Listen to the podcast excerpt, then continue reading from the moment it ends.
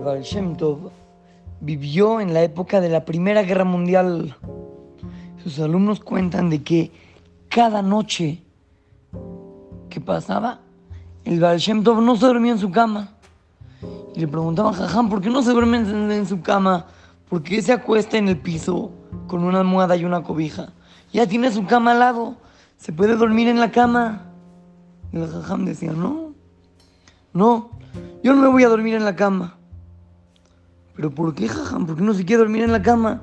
¿Para qué en el piso? El piso está frío, aparte no tiene colchón, es directo en el piso con una almohada y una cobija, ¿por qué?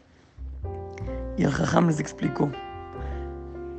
En este momento hay muchísimos Yehudim, muchos soldados, de que no pueden dormir en su casa, que no pueden dormir en su casa porque están reclutados para la guerra. Y si ellos no pueden dormir en su cama, yo voy a poder hacerlo. Y le dijeron, pero Jajam, usted ya es una persona grande, no fue reclutado para la guerra.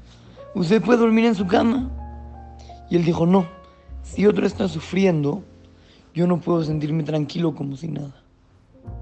Y así cuentan los alumnos de que el Baal se durmió todo el tiempo que duró la guerra, él se dormía en el piso. Y cuando acabó la guerra, otra vez volvió a dormir en su cama. Niños, yo sé que no hemos llegado al nivel del Baal Shem y nos falta muchísimo para lograrlo. Pero lo que sí es que podemos aprender de su ejemplo, fijarnos en el sentimiento de los demás. Si ves que otro está sufriendo, si ves que otro está intranquilo, no te pongas feliz, no, al revés. Vamos a ayudarlo, vamos a, a tratar a ver en qué lo podemos ayudar. A lo mejor diciéndole buenos días, le puedes hacer el día a otra persona. Cuando te subas al camión, buenos días al chofer. Siempre una palabra, una frase, una sonrisa le pueden hacer el día a la otra persona. Así es que lo saludan su querido amigo Shimon Romano para Trot to Go Kids, Talmud Torah, Montes.